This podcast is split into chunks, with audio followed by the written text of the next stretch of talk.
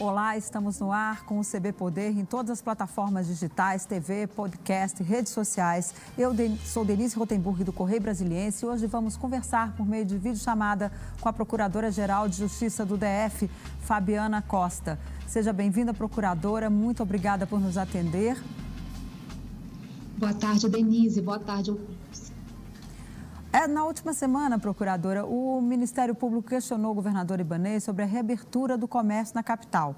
E há poucos dias o governador anunciou, depois de uma conversa com o presidente Jair Bolsonaro, que pode reabrir as escolas cívico-militares aí em meio a esse período da pandemia. Vocês pretendem questionar essa decisão também do GDF? Denise, este é um dos mais sensíveis que temos acompanhados, que temos acompanhado aqui pela nossa força-tarefa. O Ministério Público tem uma força-tarefa instituída exclusivamente para tratar de temas relacionados à Covid-19. Ela é composta por procuradores de justiça, promotores de justiça de diversas áreas, como saúde, educação, consumidor, idoso, direitos humanos, acompanhamento do sistema prisional. Né? Nos reunimos com frequência, né? não só a força-tarefa, como também o nosso gabinete de crise.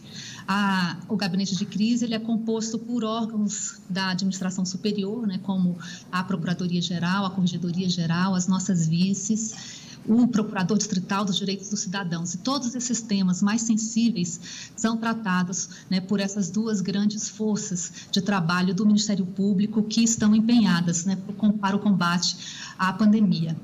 E o que, que é, Em relação a esse tema, nós fizemos, é, com relação ao último decreto, um requerimento de informações ao governador para que explicasse as razões é, e, e, quais foram os subsídios né, para que as decisões de abertura fossem tomadas. Né, essas informações já foram encaminhadas para o Ministério Público e estamos analisando, juntamente com a nossa área técnica, as, os motivos né, para, essa, para, para que essa decisão tenha sido tomada.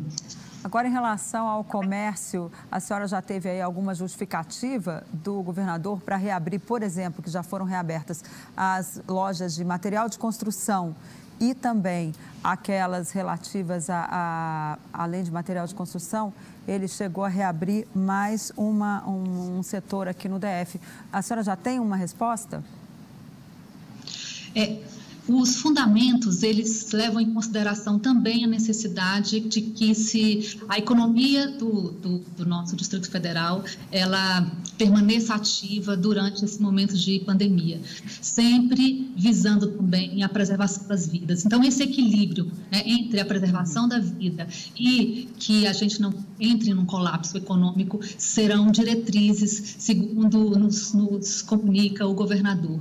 O, a nossa preocupação, o caso específico, e aí é, são os dados que o governo nos, nos demonstra, é, vem acompanhado de dados do IBGE, né, do, do, acompanhamento do crescimento do número é, de pessoas confirmadas com relação ao Covid. Temos também informações sobre quanto cada um desses, desses é, dessas é, esferas econômicas impactam em termos de circulação da população, né, em termos de impacto na economia. É claro que o Ministério Público precisa é, de um tempo para cuidar das, dessas, dessas informações, tratá-las e, se for o caso, tomar as medidas necessárias. Pois é, a outra foram as lojas de imóveis, que eu custei lembrar que essas eram necessárias, procuradora?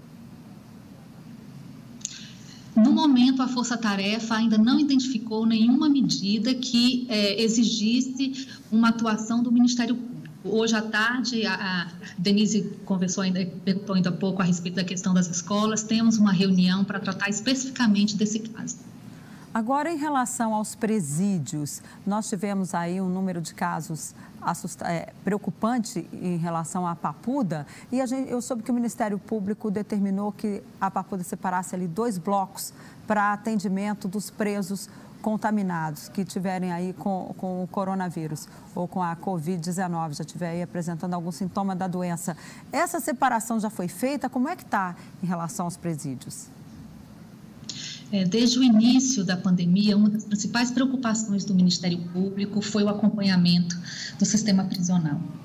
Né, o nosso núcleo de acompanhamento do sistema prisional, o NUPRI, acompanhou e tomou diversas medidas logo, logo no início, né, assim que, que se constatou né, o estado de calamidade pública, para que, primeiro, o, o vírus não chegasse ao sistema. Então, diversas medidas de isolamento eh, foram adotadas e também foram elaborados planos de contingenciamento para o caso de eh, o vírus chegar ao, ao presídio.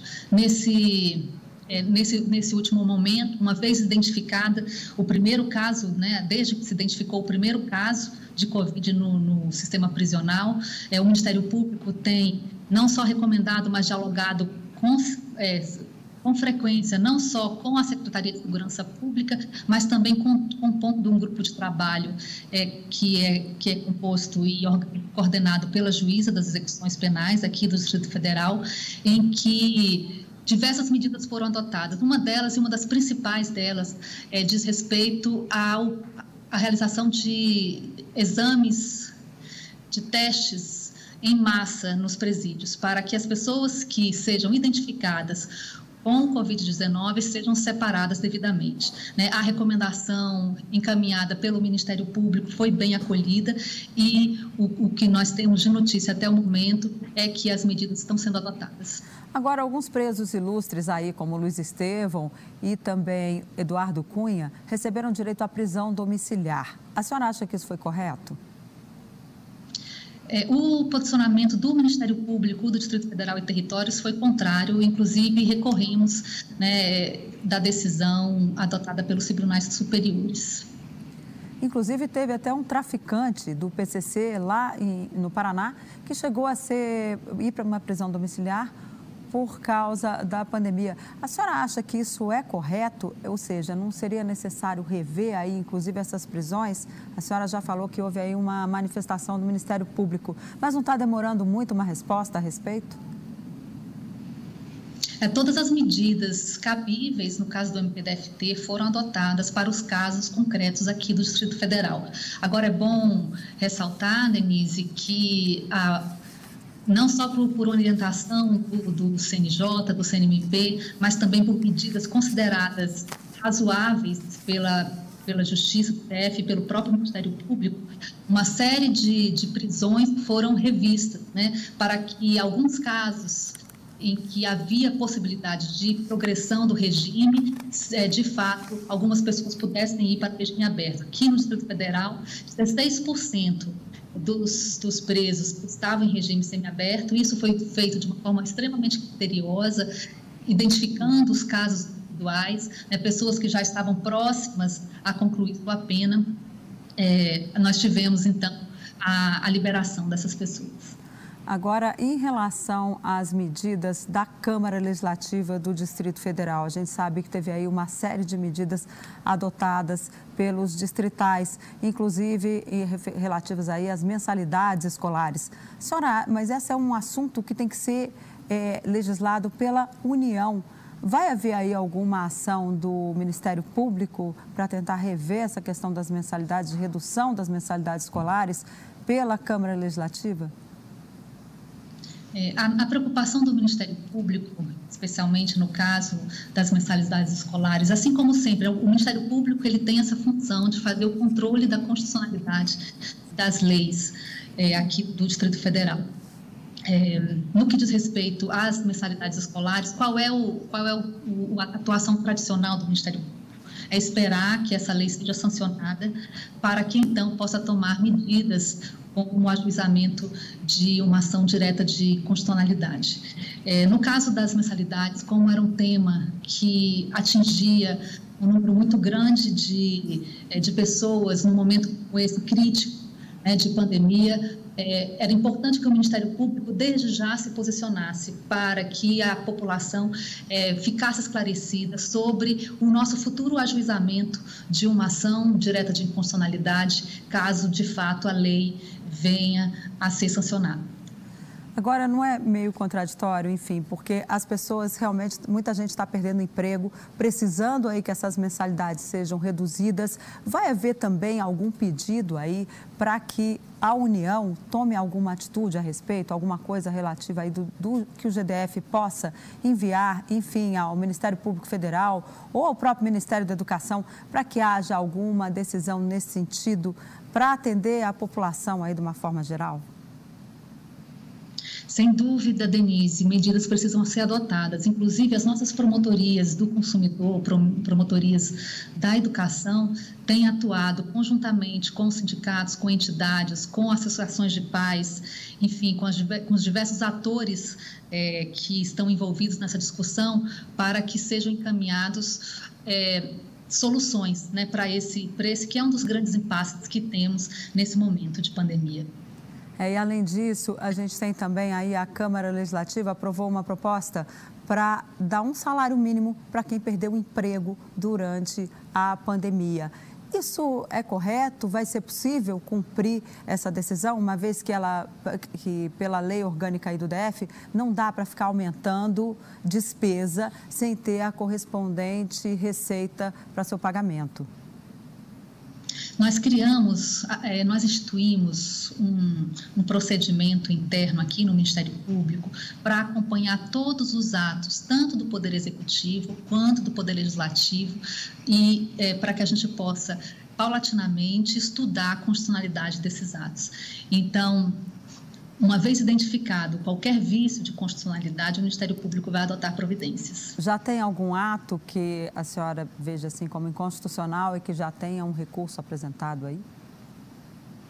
Desses que nesse momento nós é, desse, nesse momento até o momento nós temos processos em em, em dizer, é, é, estudo ainda não temos projetos transformados em lei que tenham, que, que, que já tenham né, é, sido é, identificado um vício de constitucionalidade. Então, estamos acompanhando todo o processo legislativo e toda a expedição de atos normativos pelo governo e assim que for identificada a publicação de uma lei que venha com vício de iniciativa, o Ministério Público irá ajuizar a respectiva ação.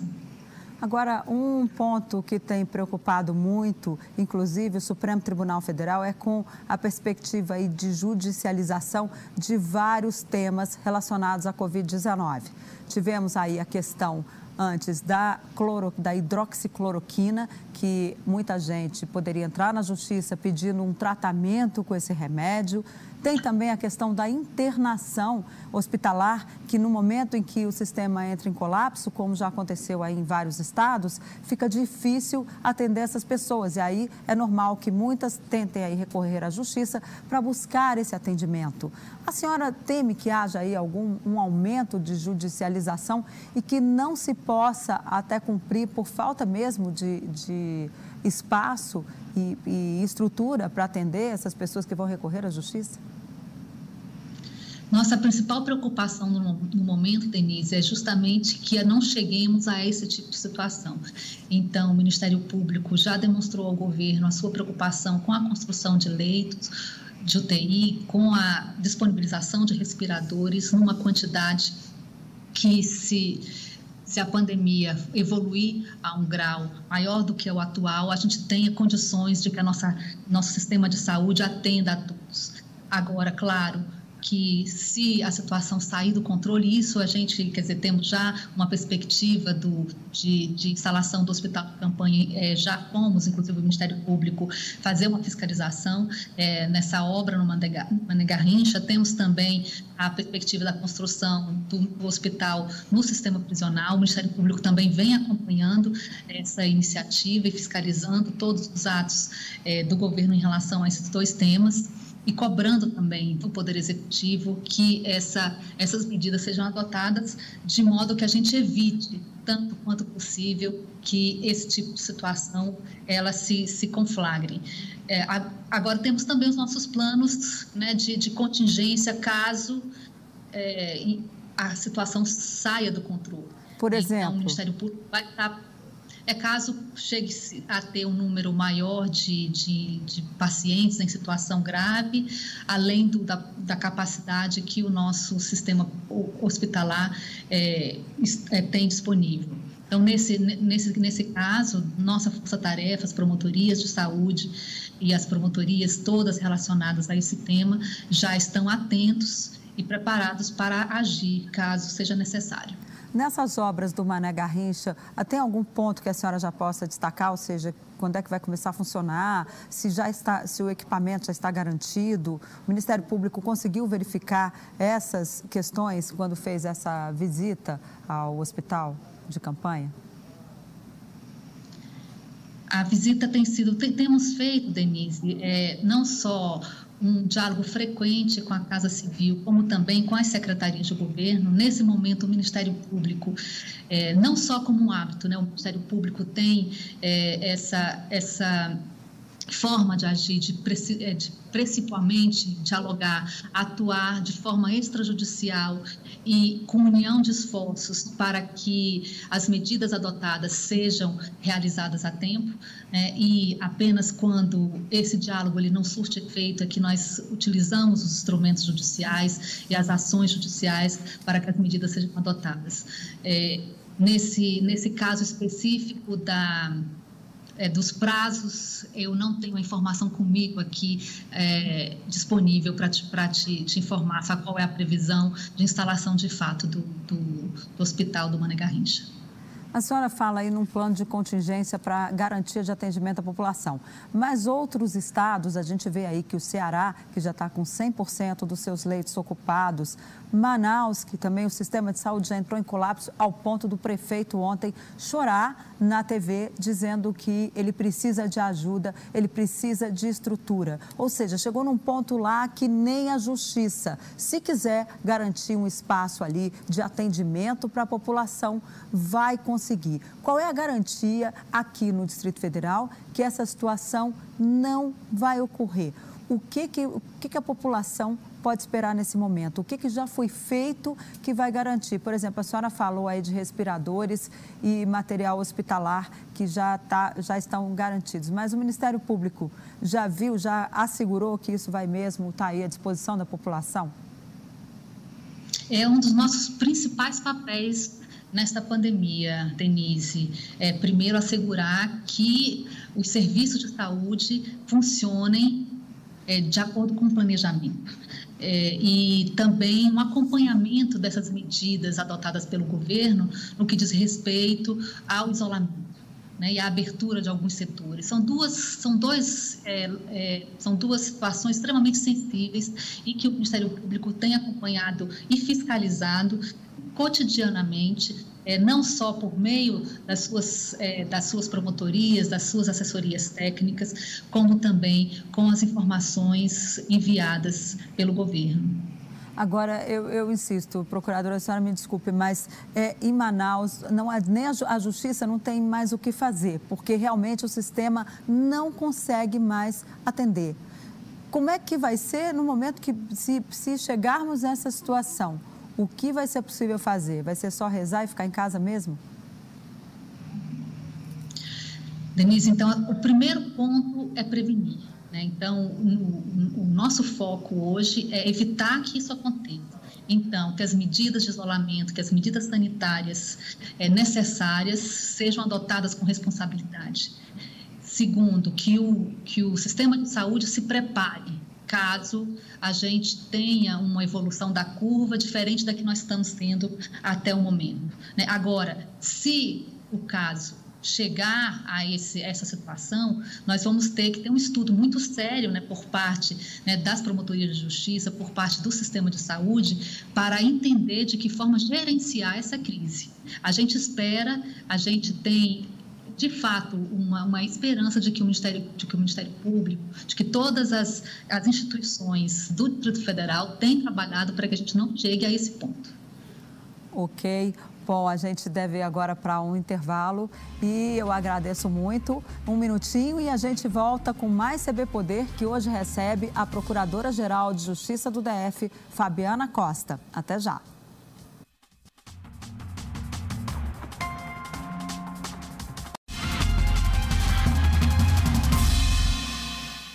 Olá, voltamos com o CB Poder, que hoje conversa com a Procuradora-Geral de Justiça do DF, Fabiana Costa. É, doutora Fabiana, a gente tem também sobre que o Ministério Público tem aí um programa de contingência para atendimento das pessoas, dos idosos, especialmente aí um plano para que eles sejam atendidos, aqueles que ficam especialmente em abrigos de longa permanência. Como é que está isso?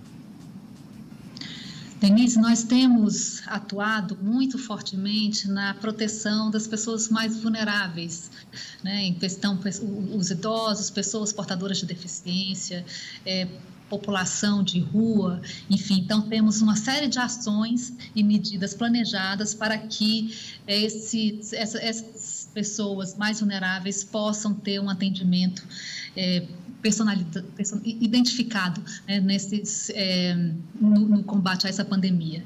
Agora, é importante ressaltar que o nosso diálogo com a assistência social tem sido um, um, um diálogo é, menos efetivo do que em outras áreas, como, por exemplo, por da saúde ou, ou da educação. É, as, a, Inclusive, houve mudança recente de secretário, né, as, nossas, as nossas recomendações, elas nem sempre têm surtido aquele efeito é, que gostaríamos. Por que, então, que não tem esse efeito? Tem... Por que, que não está surtindo esse efeito? Qual o problema que, que o Ministério Público tem encontrado na área social? Não só no, no, nos equipamentos é, que, que fazem prestação de serviços a essas comunidades, como uma própria dificuldade também da força-tarefa no diálogo com essa, com, com essa secretaria. Então, o Ministério Público ele tem insistido né, em expedir recomendações e orientações no que diz respeito a essas populações, e se for o caso é, de, desses, de, desse diálogo, da atuação extrajudicial não avançar, nós devemos tomar providências é, na justiça em relação a, essa, a esse tema. Por exemplo, o que, que pode ser feito? É, no que diz respeito aos, aos idosos, nós tivemos uma recomendação recente a, para que esses idosos que ficam em abrigos, eles tenham um tratamento diferenciado. Essa Quer dizer, como, como é uma população mais sensível e que tenhamos, portanto, cuidados para que não tenhamos um, uma, uma contaminação em massa né, nesses abrigos. Agora, é, essas pessoas não, não têm aquele plano para levar os idosos aí para hotéis? Como é que está isso? O Ministério Público tem acompanhado? Sim, esse, esse tem sido o diálogo do Ministério Público com a Secretaria, Denise. Mas o que, que já foi feito? Que que, quando é que esses idosos vão ter um atendimento ali nos hotéis? A gente tem visto aí que há um plano, mas a ação concreta está demorando, né? Isso, por isso que o Ministério Público fez uma recente recomendação. Eu, eu vou é, procurar aqui se eu tenho texto dessa recomendação para já, mas tem, assim, o teor dela já está nas nossas páginas sociais, na, não só na nossa intranet, como também nas nossas redes sociais, uhum. né, que diz respeito a, não só a, aos idosos, como a populações de ruas. Recentemente também, é, no que toca a essa área, é, recomendamos ao governo que é, use o Sinalid. O Sinalid é um sistema de localização e identificação de pessoas que, que falecem sem que tenham uma identificação. Então, ou são moradores de rua, ou são pessoas que, que falecem em hospital sem que é, nenhuma, nenhum parente é, acompanhe o caso concreto, né, em que, o, em que, o, que o, governo não tem condições de identificar imediatamente qual é a, a, a identidade daquela pessoa. Então, nós, nós recomendamos o uso né, do, do, do que é um sistema que, em que as pessoas é, cadastram uma série de informações em que, posteriormente, é, essa pessoa possa ser futuramente identificada pelos seus familiares. Eu queria voltar um pouquinho na questão dos presos. O, é, o Ministério Público já recomendou o que seja ampliada a, a, suspensão da saída dos presos temporários. O Dia das Mães está chegando, muita gente, né, muitas mães que têm aí os filhos presos ou enfim alguém da família nessa situação gostaria de ter aí o seu ente querido perto, numa, especialmente para comemorar aí o Dia das Mães.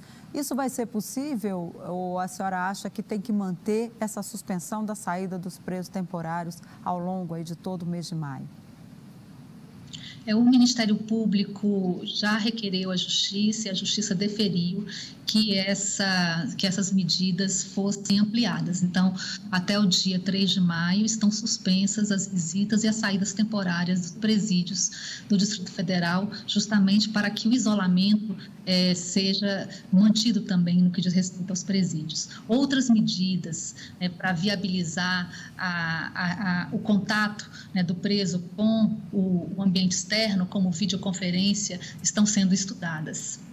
Agora, a senhora acha que vai haver aí uma nova prorrogação dessa suspensão da saída? Por exemplo, o dia das mães é depois do dia 3 de maio. Então, a senhora acha que pode haver aí, como é no segundo domingo de maio, vai haver uma prorrogação ou as pessoas vão poder sair no dia das mães? Todos os pedidos do Ministério Público, eles são realizados de acordo com os dados e os estudos técnicos do momento. Então, se nós não tivermos um decréscimo de curva, né, se as medidas de isolamento ainda se mantiverem é, nos patamares como é, atualmente estão, a tendência pode ser um novo pedido do Ministério Público. Ou seja, então, hoje não está garantido que haverá a possibilidade de saída e nem tampouco está assegurada a a prorrogação aí da suspensão.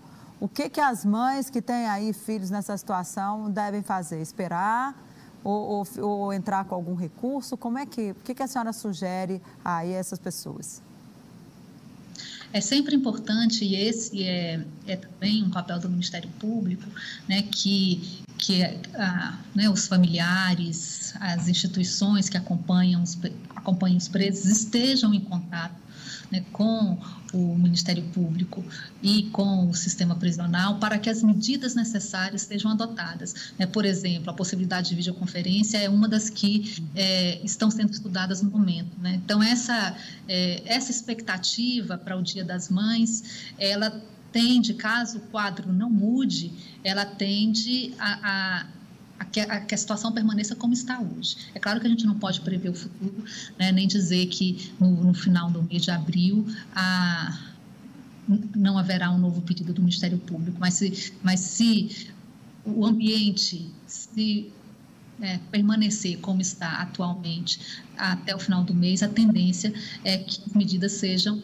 prorrogadas. Ou seja, então vai depender aí da curva de casos, a senhora acha, do número de casos, Depende. de como vai estar o sistema de saúde, se vai estar com, em condições de atender as pessoas, é isso então? Exatamente. Agora, depende. Ah, pois não, pode completar, desculpa seu raciocínio. É, depende exatamente, depende exatamente de, de, dessa é, avaliação de dados. Né? Se o número de, de casos ele se mantém crescendo, né, como, como atualmente vem crescendo. Né? Se, a, se as medidas de isolamento considerarem sendo as mais efetivas para a contenção né, do agravamento né, da pandemia, a tendência é que as medidas elas permaneçam porque elas têm surtido, surtido os efeitos aqui para o Distrito, do Distrito Federal que esperávamos. Né? Então, é uma questão de segurança para os presos e é uma questão também de segurança para a população. Agora, o GDF tem feito aí testes em massa. Pra, tá, começou a fazer isso ontem. E qual é, a senhora acha que é a melhor saída mesmo, que tem que testar todo mundo? E a partir daí pode até dar maiores esperanças para a volta a uma nova normalidade, digamos assim, porque voltar tudo ao normal vai ser muito difícil? É, o Ministério Público vê de forma extremamente positiva a realização de testes em massa, né, não só com é, diante da segurança da informação, como também da transparência em que ela se dá. É uma segurança para todos nós, é uma segurança para a população, é uma segurança para quem precisa de dados para tomar as medidas, é uma segurança para quem precisa cuidar dos seus familiares. Ok, procuradora, muito obrigada, muito obrigada pela sua participação e aguardamos aí uma próxima entrevista com a senhora para muito breve. O CB Poder fica por aqui e a gente agradece a sua presença. Voltamos amanhã com mais entrevistas exclusivas para você. Ótima tarde, tchau.